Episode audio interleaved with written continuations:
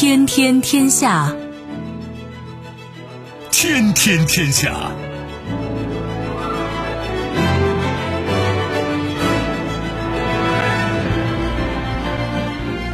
历史穿行者，新闻摆渡人。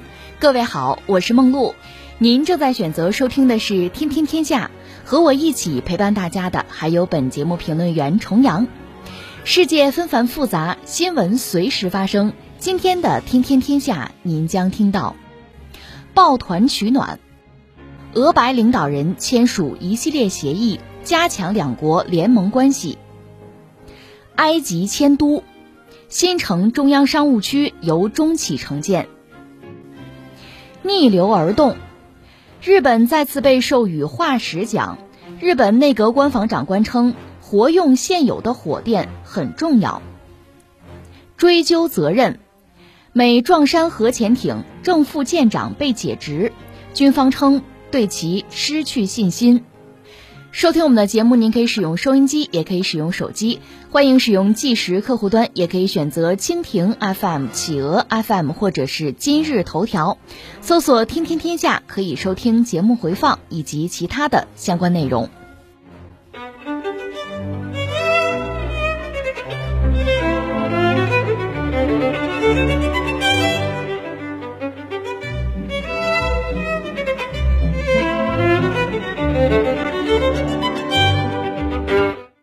当地时间十一月四号，在俄罗斯和白俄罗斯两国元首参加的俄白两国联盟国家最高国务委员会视频会议上，普京和卢卡申科签署了联盟国家一体化法令、联盟国家军事学说等一系列文件。两国领导人强调，将共同维护历史精神价值，共同抵御外部力量干预两国内政。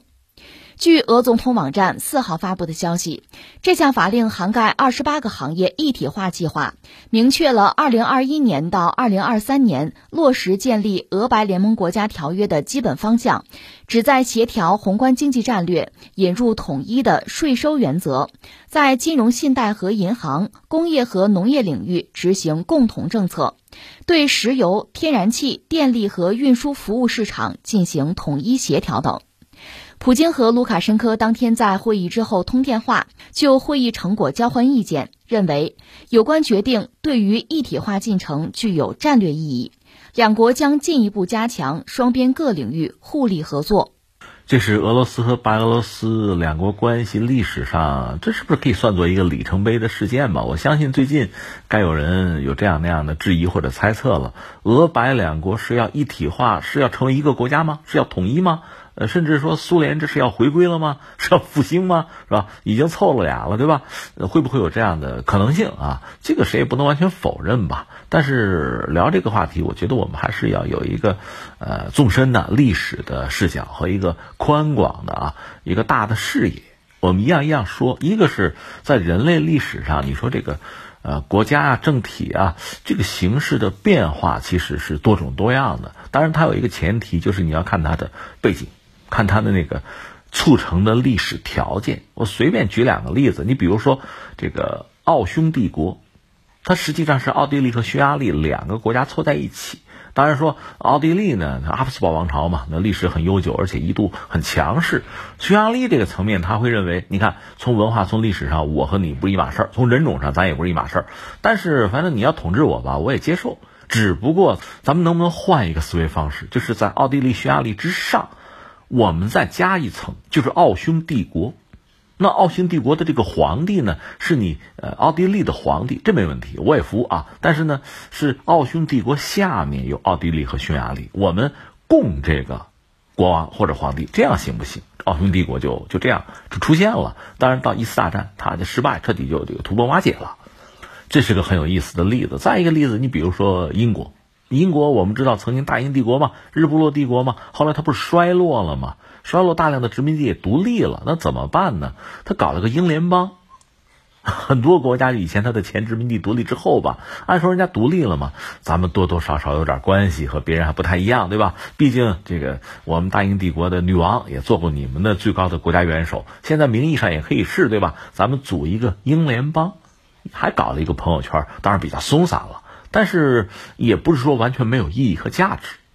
其实你看，苏联解体之后呢，也曾经有一个独联体、独立国家的联合体。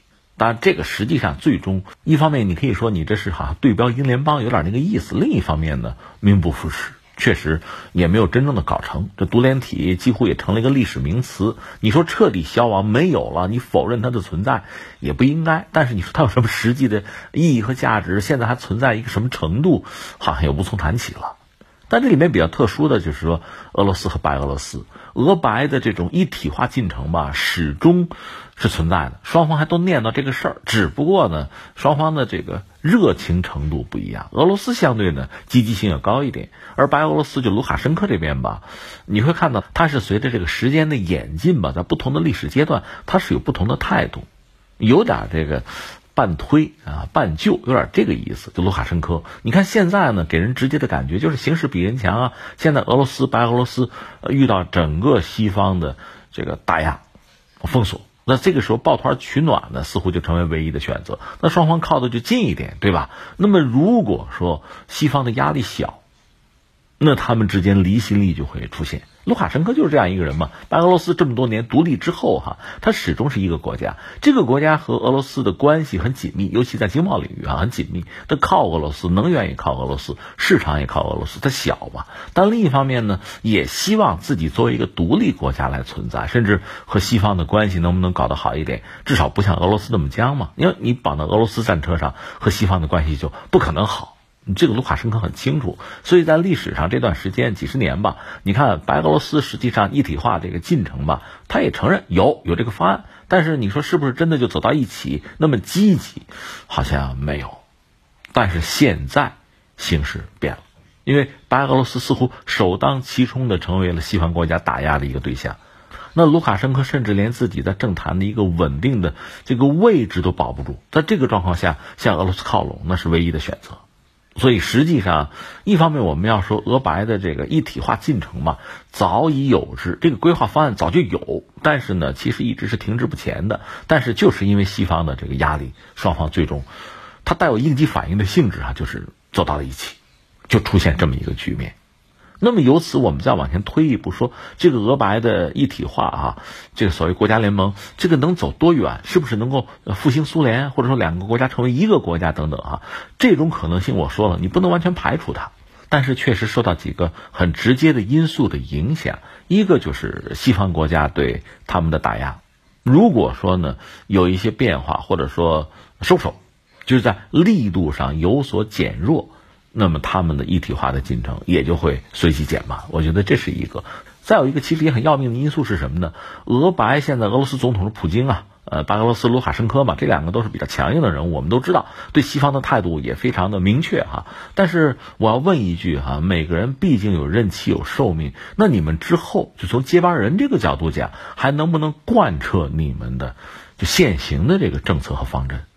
如果能够始终不渝的坚持下去，那么俄白的一体化，那就好办，就往前推着走就行了，而且会越走越近。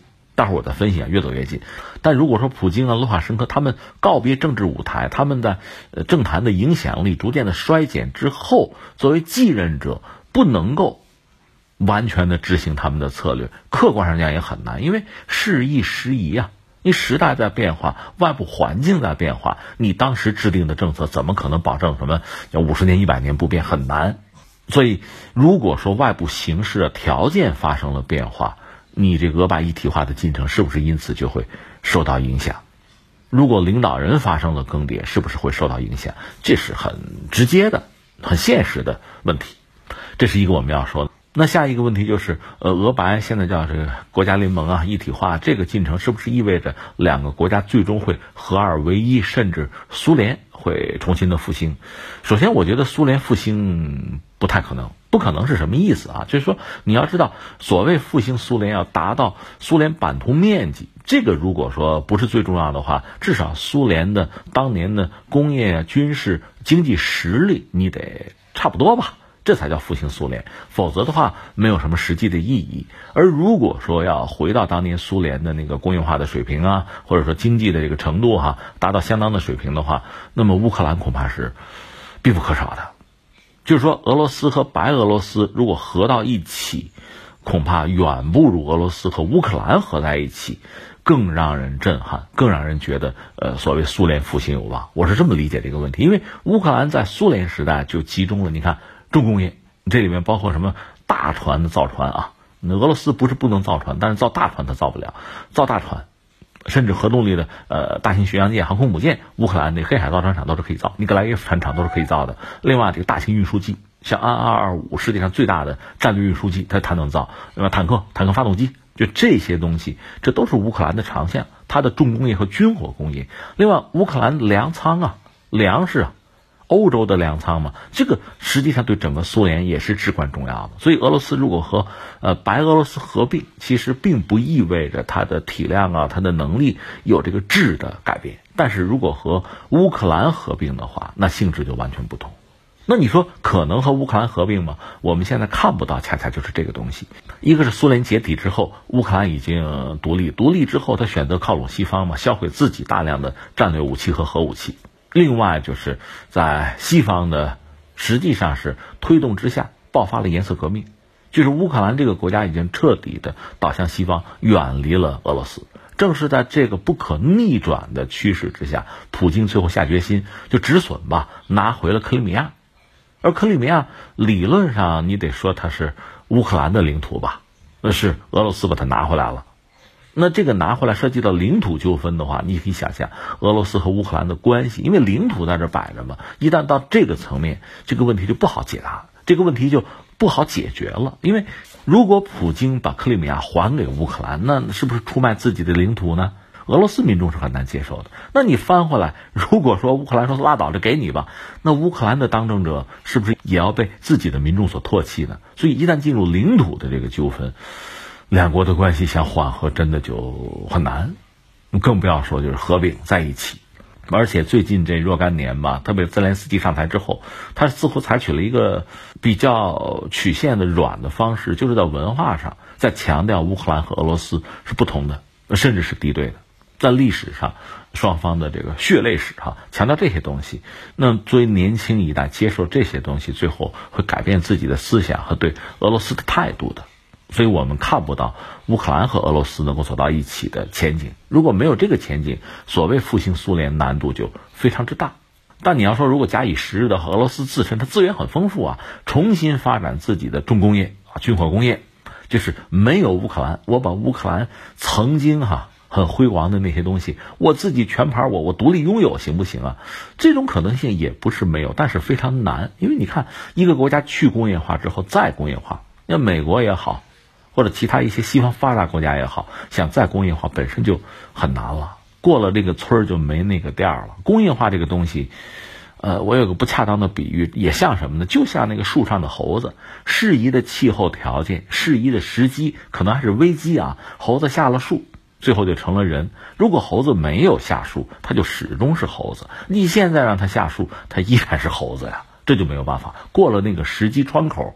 就很难再获得那样的机缘了，我觉得是这个状况。但不管怎么说，俄罗斯和白俄罗斯目前的这种一体化的进程呢，可以看作还是双方呃抱团取暖，而且共同抵御西方的压力，这是一种几乎是唯一的选择。那你说他们能走到哪儿去？哈，这个我倒可以建议大家可以参考一下谁，欧盟。欧盟确实，你可以摸着它过河。两个国家之间搞这种联盟啊，一体化，肯定首先一个是在经济上，这个这不用操心。本来呃两个国家，俄罗斯、白俄罗斯在经济上体量差的就很多，你完全可以把白俄罗斯看作是俄罗斯的一部分，就是器官从经济上啊。你看它市场也在俄罗斯，能源也在俄罗斯，资源还可以靠俄罗斯，就这么一个状况。所以在经济上的一体化进程不是很困难，或者说一直在维持。那下面无外乎在军事、政治、外交上的一体化。现在面对西方压力啊，敌人是共同的，这个也不用太操心。所以双方在一定程度上达成一体化，我想这个是完全可行的。实际上涉及到这次这个所谓国家联盟的一体化，我们看到的就是这么一个状况。呃，这个新闻聊到这儿吧，有点意犹未尽，因为还有点东西想和大家分享吧。你可能也会觉得很意外。一首诗，哈，普希金的一首诗，一八三一年他写的，给诽谤俄罗斯的人们。我先把这个诗读给大家，你体会一下哈。我个人感觉，当年普希金的那个心情和今天俄罗斯甚至白俄罗斯人的心境可能差不多啊。这首诗是这样写：人民的雄辩家，你们吵嚷些什么？为什么诅咒俄罗斯，威吓俄国人？是什么触怒了你们立陶宛的风潮？别吵嚷了，这是斯拉夫人的争论，这是一场用不着你们来调解的、为命运所决定的古老的家庭纷争。多少年来，这些民族彼此敌视、仇怨很深，一会儿他们，一会儿我们，多次迎着风暴弯下腰身，谁赢得这力量悬殊之争？傲慢的波兰人，或是忠诚的罗斯人？斯拉夫人的细流岂不汇成俄罗斯大海，它就能枯竭？这就是问题所在。别吵嚷了，你们没有读过这些染满了鲜血的碑文，你们无法懂得家庭仇怨，你们根本不懂其中底蕴。克里姆林或布拉格不会理你们。一种冒险的殊死斗争，莫名其妙的把你们迷住了，因此你们才把我们憎恨。为的是什么？回答呀，是因为在那大火熊熊的莫斯科的废墟上，我们没有认可那些使你们发抖的人们的无耻意象，或者是因为我们推倒了压得各国喘不过气来的万众膜拜的神。并且用自己的鲜血赎回了欧洲的自由、荣誉和和平。你们嘴上很厉害，但干起来试试看。难道这年迈的壮士、卧床上的亡人，连拧伊兹马伊尔刺刀的力气都没有？难道俄国沙皇的谕旨已经不起作用？难道我们要同欧洲重新争论？难道俄国人不再善于取胜？难道我们的人不够多吗？难道从佩尔姆到塔夫利达，从芬兰寒冷的山崖到火热的科尔西达，从颤抖的克里姆林宫到岿然不动的万里长城脚下，俄罗斯大地再也不能崛起，任钢铁的鬃毛闪耀着光华。雄辩家们，把你那恶狠狠的儿子往我们的国家尽管派遣。俄罗斯田野上有他们的地盘，在他们并不陌生的墓地之间。这是一八三一年，呃，俄罗斯的一位大文豪普希金的作品。呃，你要有兴趣的话，去把文字找出来，仔细去读去品味哈。你想，它里面写的东西很清楚，就很多属于斯拉夫人内部的纷争，你们西方人不要管，你们也不懂，是吧，你们理解不了。另外就是。呃，在他的眼里，因为普希金本身是一个民族主义者嘛，那是俄罗斯打败了拿破仑啊，解放了整个欧洲，还欧洲和平与秩序。但是这并不能成为你们憎恶我们的理由啊！更况且你们的干涉啊，呃，在嘴皮子上可以，你真试一试哈，有种来打一打。在俄罗斯到处是给你们准备的那地盘啊，用来做坟墓。这是当年普希金的一个民族主义的态度吧，而这个态度，我想今天很多俄罗斯人和白俄罗斯人恐怕也秉持着一种同样的心境吧。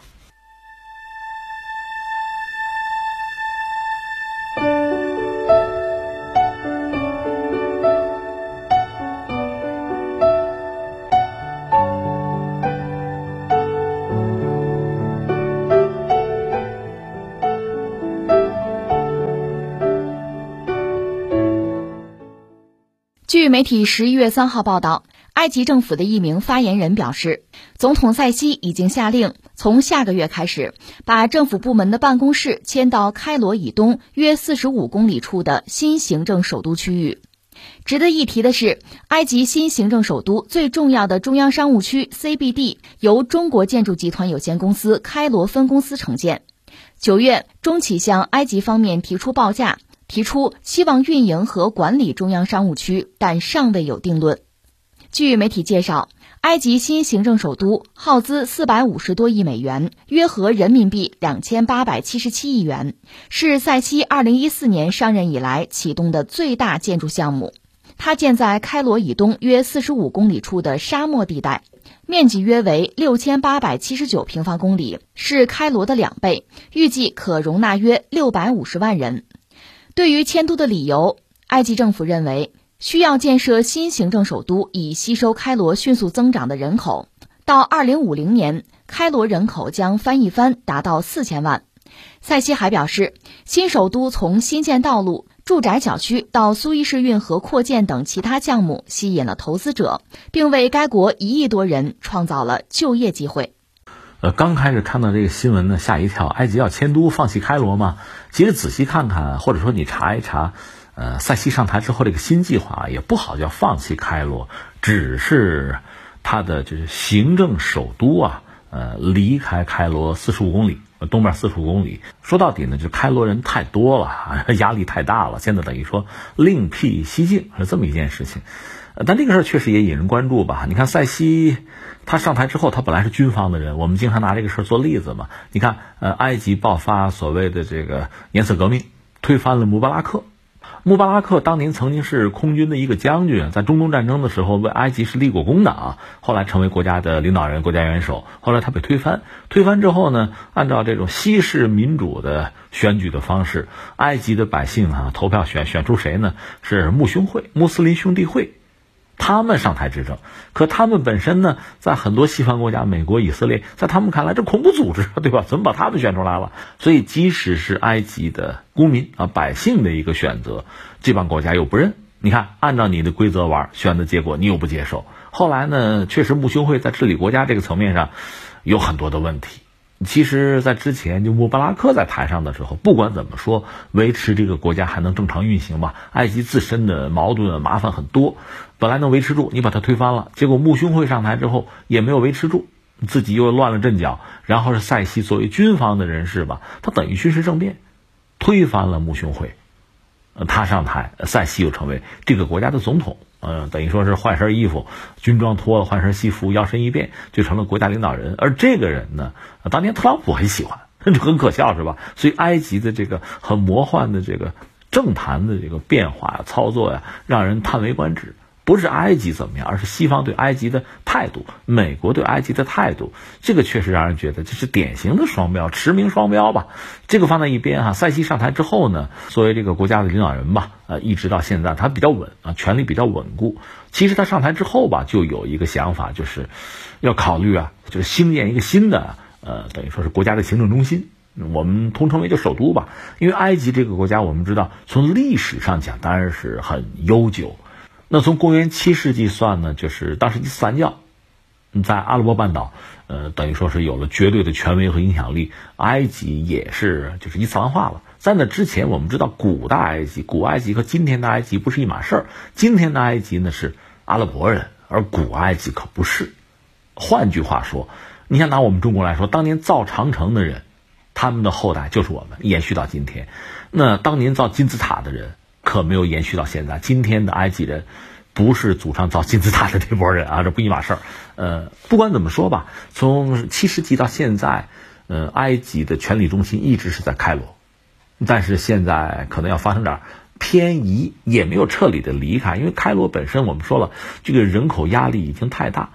埃及这个国家本身等于说有巨大的这个不平衡。你说国土面积吧，不能说小啊，但是真正适合人类居住的地方又不是很多，主要是在这个尼罗河河谷啊、三角洲啊，在这个地方，所以它人口高度的密集。另外呢，它又没有所谓老龄化的问题，大量年轻的人口要吃饭，又没有工作，就业也成问题嘛，所以这个国家的压力就很大。呃，如果正常运行的话，这个国家的收入相当一部分要。投入干嘛呢？去国际市场去买食品，去买粮食，是这样的。如果国内发生动荡或者有意外，你比如现在新冠疫情，疫情会导致什么呢？你埃及的支柱产业，比如旅游业会出问题，没人去玩了，不敢去了。那么你这个收入会锐减，买粮食的钱就不够了，这是一个。还有一个是什么？你比如说那个苏伊士运河。你还记得前一阵那个长四号不是把这个苏伊士运河给堵住了吗？那一天损失多少钱呢？那是要命的。所以这事一结束呢，埃及马上就要跟这个长四号的公司打官司，赔钱得赔钱。当然还有一个建设性的方案是要拓宽，继续拓宽苏伊士运河。当然，埃及这些年嘛，就塞西在台上呢也没闲着，想了很多就振兴这个国家的方法，比如说通过这个互联网啊，新兴的 IT 产业呀，能不能让埃及成为在中东啊，在伊斯兰世界里成为这个领域的一个枢纽、一个中心？再就是油气资源，就开发地中海的油气资源啊，埃及本身呃也和周边一些国家搞一个同盟，为此和土耳其还不睦，土耳其要染指。东地中海的天然气资源嘛，埃及当然不干了，因为埃及本身拉了一个朋友圈嘛，在这方面想有点作为，甚至和欧洲要有合作。所以埃及确实也有自己一系列的想法，但是你看啊，不管说是搞这个新的行政首都，呃，还是要呃拓宽这个苏伊士运河，这都是大型的基础设施建设，这意味着高昂的投入。当然说你可以招商引资啊，啊，解决国内就业呀，啊，塞西总而言之，他一直想搞一个新的行政首都，在哪儿呢？开罗往东四十五公里就是沙漠，其实就是沙漠了。当然，这个沙漠有好处是什么呢？大。地儿大，想要多大就多大哈。当然，另一方面，你说沙漠这个地方，像水源怎么解决等等这些问题，你得有管线来解决吧？它就是基础设施投入了。呃，新的这个行政首都，是老开罗的两倍多，这面积啊大概有六千多平方公里。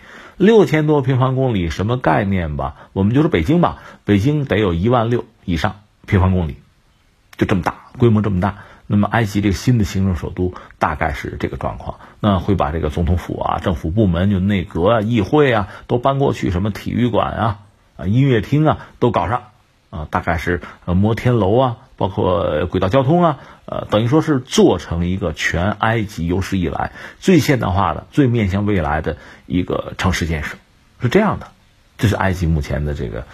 呃，做法已经在做了。当然说，批评的人就讲你这好大喜功啊，这钱可以投到更重要的地方啊。而塞西认为呢，这就是面向未来啊，这就是投资未来，解决一系列的问题，拉动这个就业哈，拉动基础设施建设，吸引投资，也是为埃及打造一个新形象。他还要搞一个塔，标志塔就最高啊。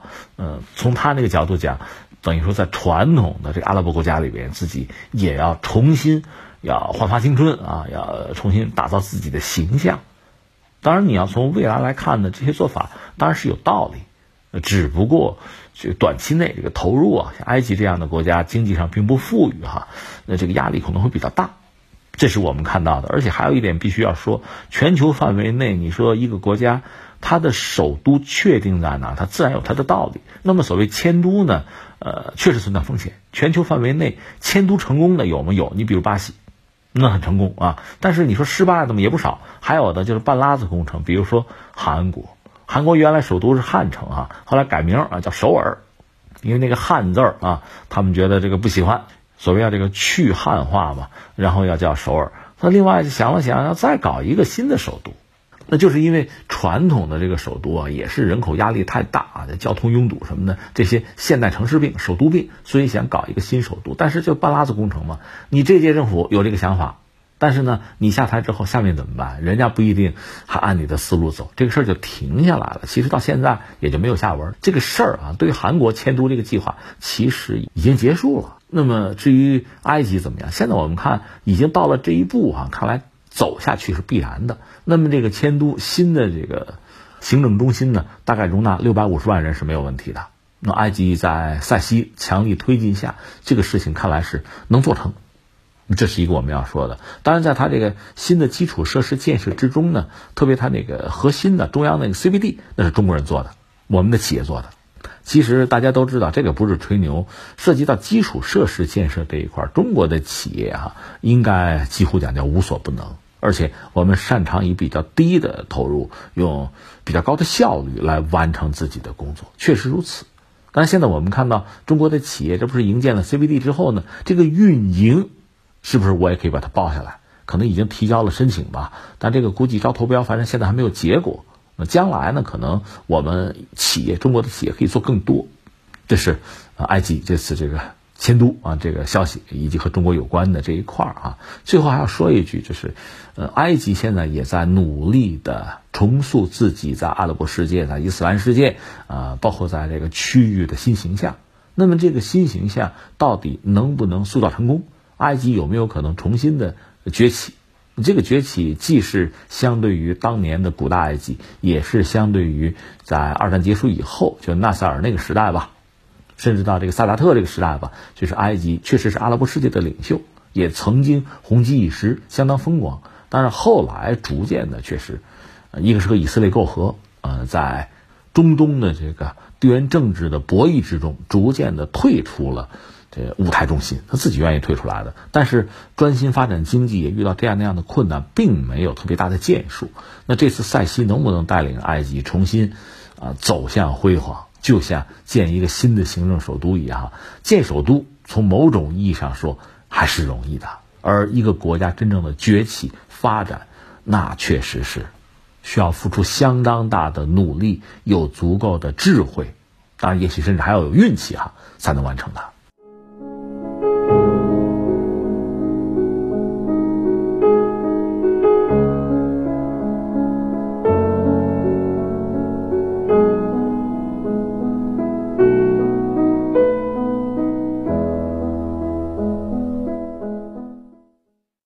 据媒体十一月四号报道，日本内阁官房长官松野博一在四号的记者招待会上，就日本被授予化石奖一事表示，关于民间团体的猪活动，我不做评论。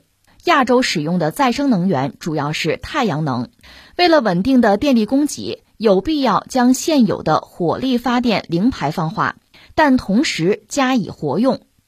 据媒体报道，十一月二号。由全球环保团体组成的气候行动网络组织宣布，将本年度的化石奖授予日本，理由是日本首相岸田文雄没能在联合国气候变化框架公约第二十六次缔约方会议上表明废除大量排放二氧化碳的燃煤火电具体路线。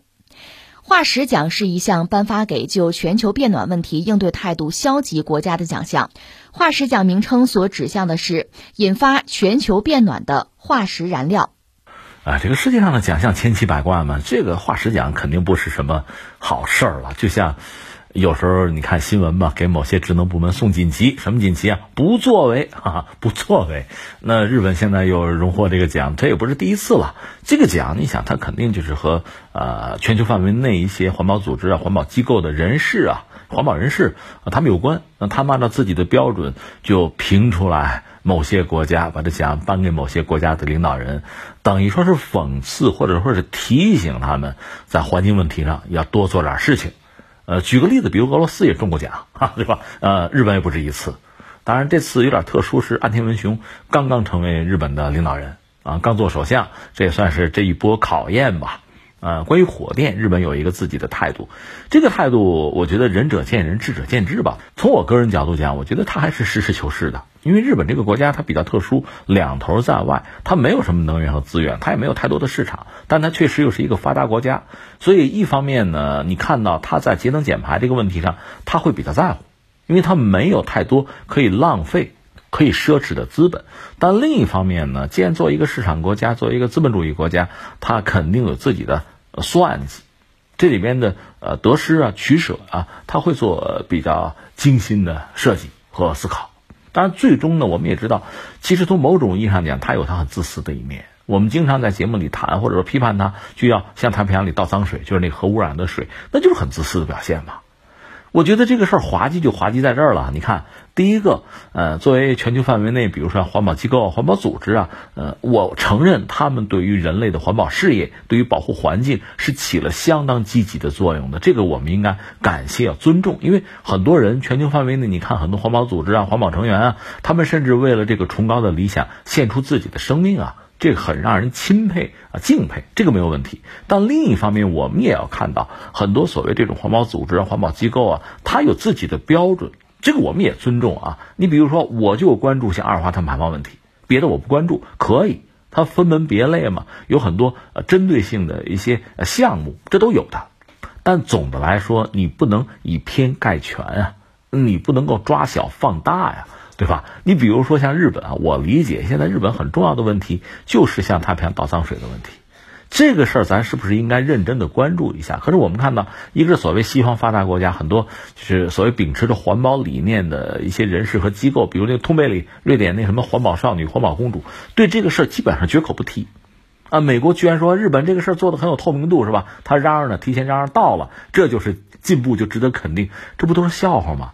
这些事儿你不管，然后抓着日本对火电的态度不放，你不觉得这就跑偏了吗？这大事儿不管，抓这个细枝末节的小事儿，在我个人看来，他们做的等于说是这么一件事情，这是很可笑的。顺便再举一例，你比如说这个冯德莱恩，欧盟委员会的主席，那个德国人。呃，他曾经做过德国的防长嘛，这在欧盟里算是算一把手二把手这个样子。这个人吧，这个人我刚看到一个报道，这是人家欧洲人自己媒体报出来的，就是他呢有很多公务出行得出门，这个正常嘛，人家也忙嘛。坐飞机预定私人飞机，坐私人飞机走，最近的五十公里不到就要坐飞机，用不到二十分钟，那我也坐飞机，什么意思啊？你不是让人节能减排吗？你不是要降低能耗吗？你不是要低碳吗？那你在做些什么呀？你不要做灯塔吗？你是不是成了倒行逆施了吗？这个事儿有人给颁个奖吗？那那个化石奖要不要给他？他算不算一个呀？我觉得我们看问题有的时候是不是还应该有一个全面的，有一个同一标准，不要玩双重标准，是这么一个东西为好，因为涉及到。格拉斯哥这个气候大会吧，呃，前两天我们就关注了，这个成为全球非常多的国家一个博弈啊，一个竞逐的一个战场。那么日本这次呢，啊，不幸啊中招，被评了个化石奖。反正他们也不是第一次了。坦率讲，如果日本人愿意的话，他们可以不闻不问，并不在意。就如同他们下决心倒脏水是一样的，这个放在一边。但是我就说嘛，呃，不管是全球范围内对环境问题在意的那些国家啊，国家的政府和领导人，还是那些环保组织啊、环保机构啊、啊知名的环保人士啊，就是当我们看问题的时候，我们一定要有一个，呃，应该说是理智的、客观的、科学的、统一标准的，一定要是这样的一个立场和眼光才好。否则的话，那就成了闹剧，就是笑话。三点，第一点呢，昨天我们也聊到这个话题了哈，就是说中国，中国作为全球第二大经济体、第一人口大国，你说中国的排放多不多？就是二氧化碳，我们就说二氧化碳，绝对是多不多？多，没得说多。但是中国有十四亿人，这是一。第二呢，中国工业化其实并不长，这时间并不长，比较晚。你就算从，咱就从洋务运动算能有多少年？那么西方工业化时间是比较漫长的，他们积累的这个排放，有人算过没有？没人算或者没人想算，对吗？那我们刚才说中国有十四亿人口，即使我们排放在全球是比较多的，你们算不算人均呢？我专门查了一下，发现那有的人还是愿意实事求是，至少把这个数据放在这儿。你比如世界银行，就今年大概十月份，世界银行就有一个报告，他就把人均的二氧化碳的排放，呃，全球主要经济体排了个名。这个排名很有意思，我看了一下，排在第一的，你猜是谁？你说中国吗？不对，中国排到第十五。排到第一的是沙特，沙特国家人口不是很多，国土面积也不是很大，但它油多嘛，全球第一的这个产油销油的大国，它国内主要如果是工业的话，那就是石油的开采和冶炼嘛，所以它是，呃，二氧化碳就温室气体嘛，这种温室气体排放人均啊，全球第一大国，排到第二的是谁呢？是美国，这让人其实也不理解，因为美国产业都空心化了。对吧？你没有那么多工业，你跟中国不一样啊！中国的工业、中国的制造业不只养活中国人啊，世界工厂、世界工厂养活整个世界啊。那就是说，我们的产品和服务是向整个世界行销，大家都需要。从这个意义上讲，你中国既然干了这个活你排放多，它很正常。换句话说，如果不是中国，美国是全球最主要的工业国，它为全世界提供工业品和服务。如果是它的话，它排放多，我认，我服气。他干的多嘛，对吧？但是第二居然就是美国，就是人均的这个排放。那我们只能说，恐怕和他们公众的生活习惯、生活方式有关系。这是第二，排到第三的是谁呢？美国的邻居啊，你说墨西哥吗？如果墨西哥，我也没什么不服气的，因为墨西哥也算是一个工业国吧，而且是个发展中国家。恰恰不是墨西哥，是加拿大，它的人均的碳排放是第三，排第四。Australia 是这个澳大利亚，这不更可笑吗？澳大利亚才多少人口啊？它的排放就人均的二氧化碳排放居然排到第四。呃，按照世界银行的排法，第五是韩国，第六是日本，第七是德国，第八是呃俄罗斯，中国才排到第十五。当然，我倒并不认为啊，这个人均碳排放越少越好。如果你不是个工业国，你还原始社会呢，那你人均碳排放低，这不很正常吗？但这意味着放弃了发展，甚至连生存都成问题。这并不是我们觉得比较好的一个楷模、一个标准。但是，我觉得中国倒是一个什么呢？是一个比较均衡的一个值得学习的对象。就是我工业化了，我在做努力。当然，我是一个发展中国家，我还有很多欠缺，比如说我在这个节能减排的这个技术上啊。在这方面的研发上啊，我确实有相当大的空间，还可以继续提高效率哈，呃，降低能耗，降低排放有。但是我们已经提出自己的三零六零的方案了，我们有目标去做就是了。关键是中国作为一个世界工厂，向整个世界在提供大量的产品和服务。中国有十四亿人，但是我们人均的碳排放居然是在全球不过排到第十五位，而且我们是个工业国啊，你别跟农业国比。你比如有些国家像印度这样的国家，它碳排放不应该很高，它不能算一个纯粹工业国嘛。但是我就是说，中国现在排到第十五，那我们就请问一句：排在中国前面的这些主要都是发达国家哈，那你们在做什么呀？你们要不要削减一下自己的消费啊，遏制一下自己的无耻的欲望，向中国人的消费模式，向中国人的这个排放水平看齐？拿我们做一个标准，反正我在我看来，我是个中国人，我觉得我们的国家这个排名，我觉得很骄傲的。那我们就应该成为标准，你们应该向我学，对吧？以我为榜样，这样整个世界会好得多。实话实说，就是这么一个状况。那换句话说，如果说世界银行能够把这个排名拉出来，我就表示钦佩。这是一个实事求是的态度，这是一个科学的算法。那翻回来，我们再说到这个所谓化石奖啊，这个奖我觉得有也挺有意思，但是它也没有太多的这个约束力哈，没有太大的影响力吧。日本得了这个奖，那又怎样？他该怎么做，还会怎么做的？我只是希望我们就全球范围内环保人士啊，什么环保组织啊，什么 NGO 啊，当我们下决心在环保领域要做一些事情，比如在这个低碳啊、节能减排这个领域，想促使呃国际社会能够有共识。能够向一个共同的目标去努力的时候，那我们应该拿出什么呢？一套可行的标准啊，一套有价值、有意义的路线图，就是这个事情能够做，而且大家能够达成共识，这是我们努力的方向。如果只是你像那个通贝里那个环保少女嘛，骂所有的国家元首，挨个骂，都不是人，都不是东西啊，又怎样？对吧？如果说你自己吃面包啊，还扔一部分。刚才我们讲冯德莱恩，欧盟嘛，那在环保领域向来是敢为人先啊。您自己二十分钟的路程，不到五十公里，你还要坐私人飞机，就不怕那个排放？那喷气式飞机就是喷气式扫帚星嘛，排放的就是污染的温室气体啊。这个我们都知道，你就没有想到这个问题，你就没有任何的自我克制，没有任何的自我约束，然后在这种国际会议上侃侃而谈。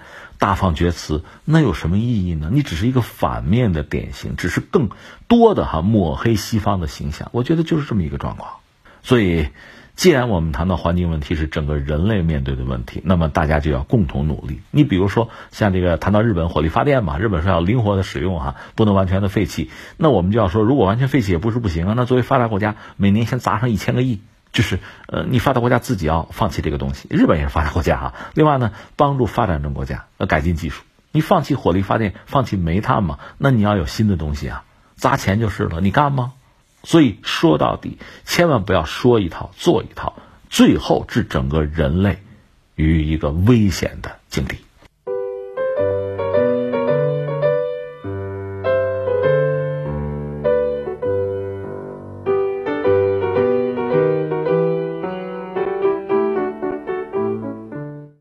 美军康涅狄格号核潜艇十月二号在南海发生碰撞。美国媒体四号报道称，美国海军已就事件作出处分，以失去信心为由，解除康涅狄格号舰长、副舰长以及水手长三名领导人员的职务。美国海军第七舰队指挥官托马斯中将作出上述指示，他断定。如果有着正确的判断、审慎的决策，以及遵从航行规划、执行观察小组和风险管理的程序，本可以防止这事儿发生。美国海军在十月七号的一份声明中披露了这起碰撞事故，当时宣称康涅狄格号核潜艇处于安全稳定的状态。美国第七舰队在十一月一号对外发表康涅狄格号核潜艇事故调查声明，表示该潜艇在南海水域相撞的物体是未知的海底山。这个事情还是一个连续剧的最新一集吧，就是美国的康涅狄格号是海狼级呃核潜艇，它在南海发生了碰撞。这个碰撞按照前不久美国海军给的一个公开的说法吧，他们也做了调查，他们那个报告就说呢是撞到了。海底山脉，就是它海图上没有标注，呃，撞了山，所以受损，受损也没有办法，只好浮出水面，以水面航行的姿态返回基地。因为它是水面航行，马上潜艇的隐蔽性就无从谈起了。即使海狼级是美国海军，呃，也堪称是全世界最先进的核潜艇吧。这个美国一共就三条，就这么宝贵，但是撞了，撞了之后浮出水面回家。那这个事儿，美国海军做了一个详尽的调查，一个说是撞山。那接下来，这是不是一个责任事故哈？就 像我们国内管的叫什么安全生产责任事故哈？呃，出了这么个问题，那现在他这条艇的艇长、副艇长、水手长就比较重要的三个角色全部被免职了。按照美国海军方面的说法，就对他们丧失了信心。说到底呢，要么就是玩忽职守了，要么就是能力不够，就德不配位啊。最后这个艇归你们指挥，你们让这个艇蒙受这么大的损失，最后就。等于说是把官就给罢了，就这么一件事情。这个事情怎么看吧？我觉得就事论事，我们先说哈。呃，因为我们讲它是连续剧嘛。既然美国方面给了一个解释，说是这个撞了不明的海底山脉，那这个戏你总要演下去吧。这个事儿你信不信在你，但是美国人一定要把这个事儿做实嘛。是撞了，撞了之后呢，认为这是责任事故吧，那就艇长、副艇长和水手长就免职啊。这是作为这个责任的承担者。冤有头债有主吗？是这么一件事情，但是你仔细想啊，如果说这海图上就没有标注，就完全是意外的，那这几位你不知者不怪吗？何必要承担这个责任呢？那就是说，按照美国海军的解释哈，即使是有不明的海底山脉，海图上没有标注，如果你们认真的履行自己的职责，按照操作规程行事，也不至于发生这个意外。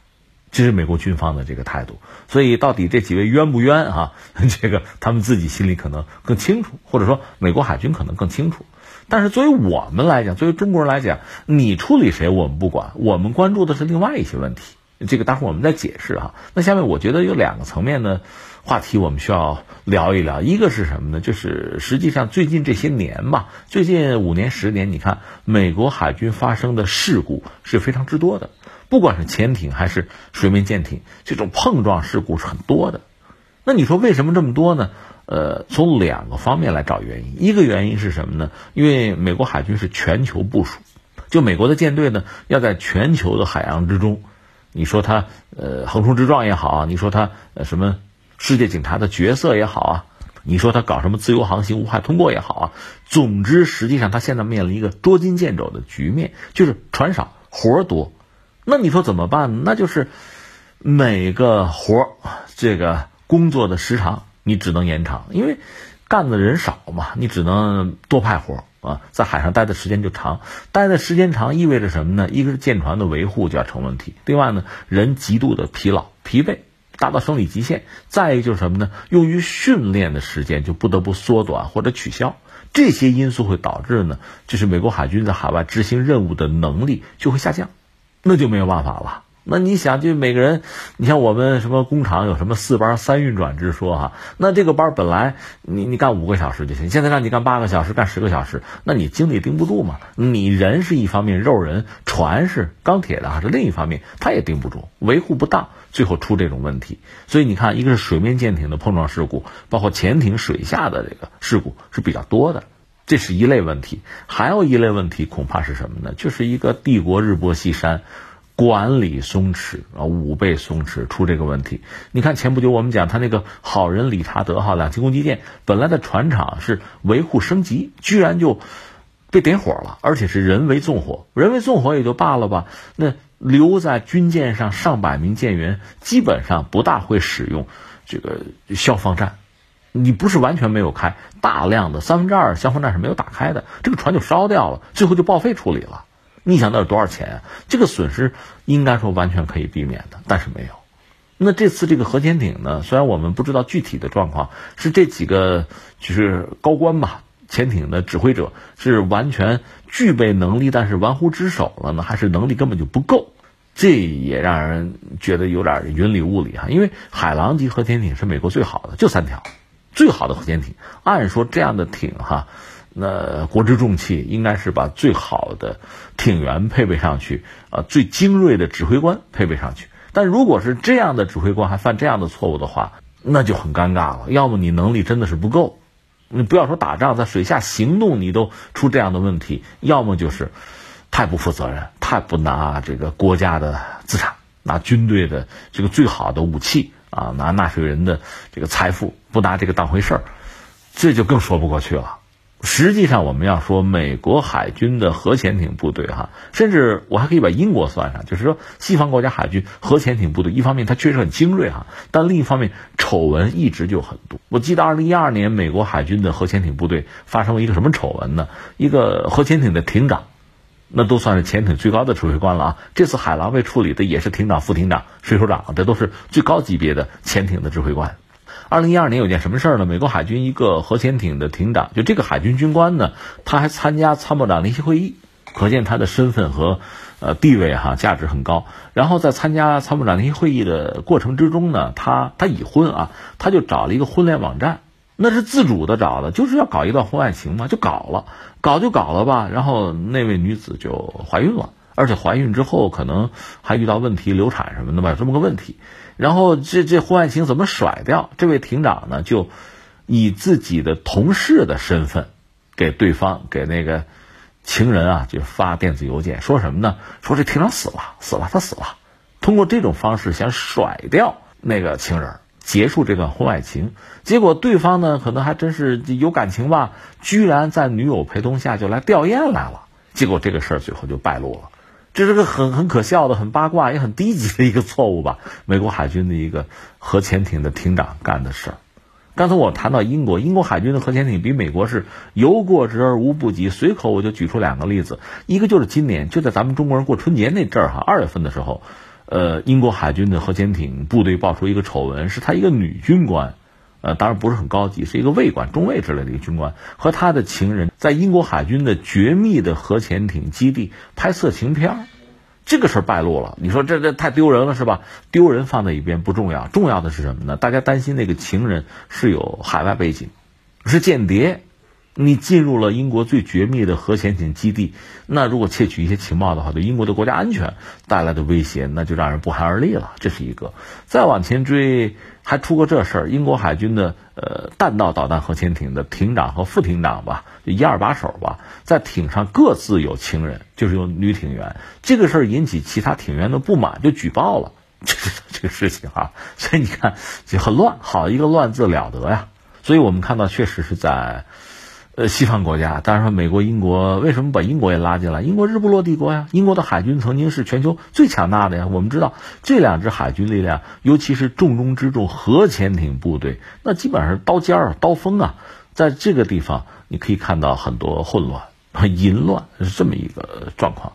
而且这种乱呢，确实也是有传统的。一方面，我们要说呢，他们的水下舰队还具备相当的战力啊，武装到牙齿。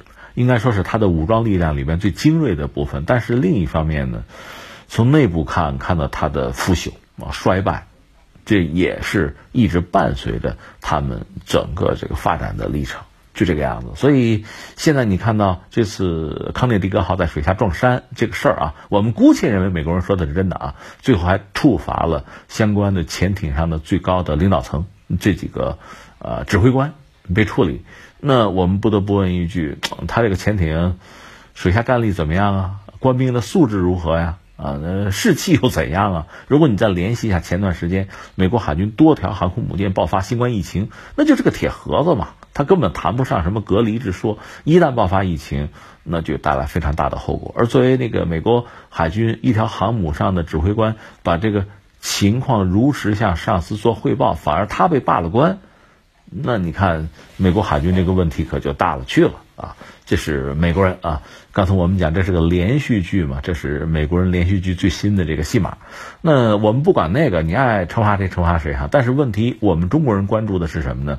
你是在南海撞的，你是在南海什么地方撞的？你要给整个世界，包括给中国人一个交代。另外，是不是发生了核泄漏？这些问题是我们要问出来的。但是美国人基本上这些事儿不明说啊，或者说是顾左右而言他，他不好明说，因为他来南海肯定要执行他的某些秘密的军事任务啊。不管是被中国人发现与否，对他来讲，最后撞山的这个事件都是一个尴尬的收场。另外还值得一提的是，我们在九月份开始实施，就是中华人民共和国的，它是一个海洋的交通安全的一个呃法律，有这个东西。那涉及到一些特种船舶，包括核动力的舰船，你如果过我的领海的话，你要提前报备，你要跟我打招呼的，你要申请的。实际上，核潜艇如果一旦造成核泄漏事故，哈，你就算没有进入中国的领海，你在中国周边，如果发生了意外的话，因为海流是活的呀，也同样可能对我们的领海构成污染啊，这是非常严肃的一个事情。或者我们把问题这样问一句：如果中国海军的核潜艇在夏威夷、在阿拉斯加或者在美国的东西海岸，我们也在水下撞了一个什么不明物体，如果真的发生了意外，甚至发生核泄漏，你美国人作何感想？你会怎么处置啊？对吧？我们换位思考一下，不就完了吗？所以这个事情是一个很严肃的事情。但对我们来说，一方面健全我们的法律法规的体系。刚才我们讲，你的核潜艇、你的核动力船舶进入我的领海，或者说临近我的领海，其实你要告诉我的。你不告诉我，水面舰艇我们的卫星也可以看到的。在水下呢，我想全球通用的做法就是声纳基阵呐。那在我们的领海或者我们相关的这个海域啊、要道啊。铺设声纳基阵，或者做如此的布置，作为一个水下的基础设施。呃，当然，我们和呃亚太地区的国家如果有这方面的合作，为了确保亚太地区的水下安全，包括呃防止这种核污染和泄漏的事故的话，我们有这种国际合作，在水下铺设声纳基阵，我觉得都是可以考虑的选项。通过这种方式，一方面呢，在规则制定上，我们把自己的网编织好。啊，篱笆扎起来。另一方面，在能力上，我们有能力去监控、去把握、去了解你的船的动向，这也很关键。所以，显然，呃，康涅狄格核潜艇这个水下碰撞事故吧，对美国人我觉得是一个警钟了。那他们怎么解决问题是他们的事儿，对我们肯定也是一个警钟。我们怎么解决问题，那可就是我们的事儿了。好，以上就是今天天天天下的全部内容。我是梦露，感谢收听，明天再见。